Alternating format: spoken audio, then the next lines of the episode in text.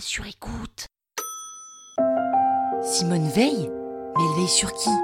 Mais non, Simone Veil Vous écoutez Krusty Celebrity, le podcast qui parle de. Bah, enfin, de célébrité quoi.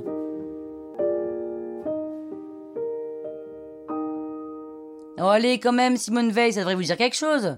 Simone Jacob naît en 1927 à Nice et grandit dans une famille juive laïque. Pendant la Seconde Guerre mondiale, elle est envoyée à Auschwitz avec sa mère et ses sœurs, tandis que son père et son frère sont envoyés en Lituanie. Elle et une de ses sœurs seront les seules rescapées de la famille. De retour en France en 1945, elle est prête à parler, mais elle se sent pas vraiment écoutée, donc elle s'inscrit en fac de droit à Paris, ensuite à Sciences Po, où elle rencontre Antoine Veil, qui va devenir son mari, et ils auront trois fils. Et Simone Veil commence sa carrière politique en occupant des postes de hauts fonctionnaires.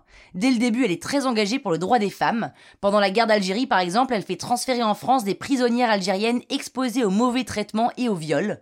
En 1974, alors ministre de la Santé sous Valéry Giscard d'Estaing, elle présente au Parlement le projet de loi sur l'interruption volontaire de grossesse, qui dépénalise l'avortement un sujet qui divise totalement la société à l'époque. Elle se fait insulter dans tous les sens, menacée par l'extrême droite, et le 17 janvier 1975, tadam, la loi entre en vigueur. Durant son mandat, elle fait aussi adopter la loi française de lutte contre le tabagisme, alors qu'elle-même est fumeuse. Faut reconnaître que ça c'est fort. En 1979, elle est élue présidente du Parlement européen, et en 1980, elle prend position contre l'antisémitisme après les attentats de la rue des Rosiers et de la rue Copernic, et elle rabat les claquets de Jean-Marie Le Pen et ses propos révisionnistes. Alors que le nombre de femmes dans les assemblées n'excède pas 6%, elle signe une pétition dans l'Express. Quatre ans plus tard, Lionel Jospin la reprend point par point dans sa loi sur la parité de 2000. En 2008, elle entre à l'Académie française et sur son épée d'académicienne, qu'on appelle l'épée immortelle, est gravé le numéro de matricule qui avait été inscrit sur son bras à Auschwitz. En 2013, elle ne prend pas position sur le mariage homosexuel. On sait qu'elle est pas hyper chaude pour ça et en plus on l'a vu saluer des manifestants de la Manif pour tous. Bon, mais elle affirme ne pas y adhérer pour autant, bref, tout ça reste un peu mystérieux. Après le décès de son mari et de sa sœur en 2013, Simone Veil se retire de la vie publique. Elle meurt à son domicile Place Vauban, dans le 7e arrondissement à Paris, en 2017, à quelques jours de son 90e anniversaire. Un an après, elle devient la cinquième femme à entrer au Panthéon.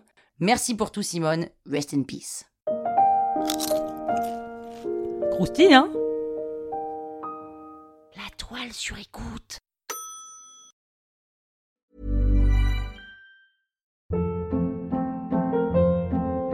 Hold up. What was that? Boring. No flavor. That was as bad as those leftovers you ate all week. Kiki Palmer here, and it's time to say hello to something fresh and guilt-free. Hello Fresh. Jazz up dinner with pecan-crusted chicken or garlic butter shrimp scampi. Now that's music to my mouth. Hello Fresh. Let's get this dinner party started. Discover all the delicious possibilities at hellofresh.com.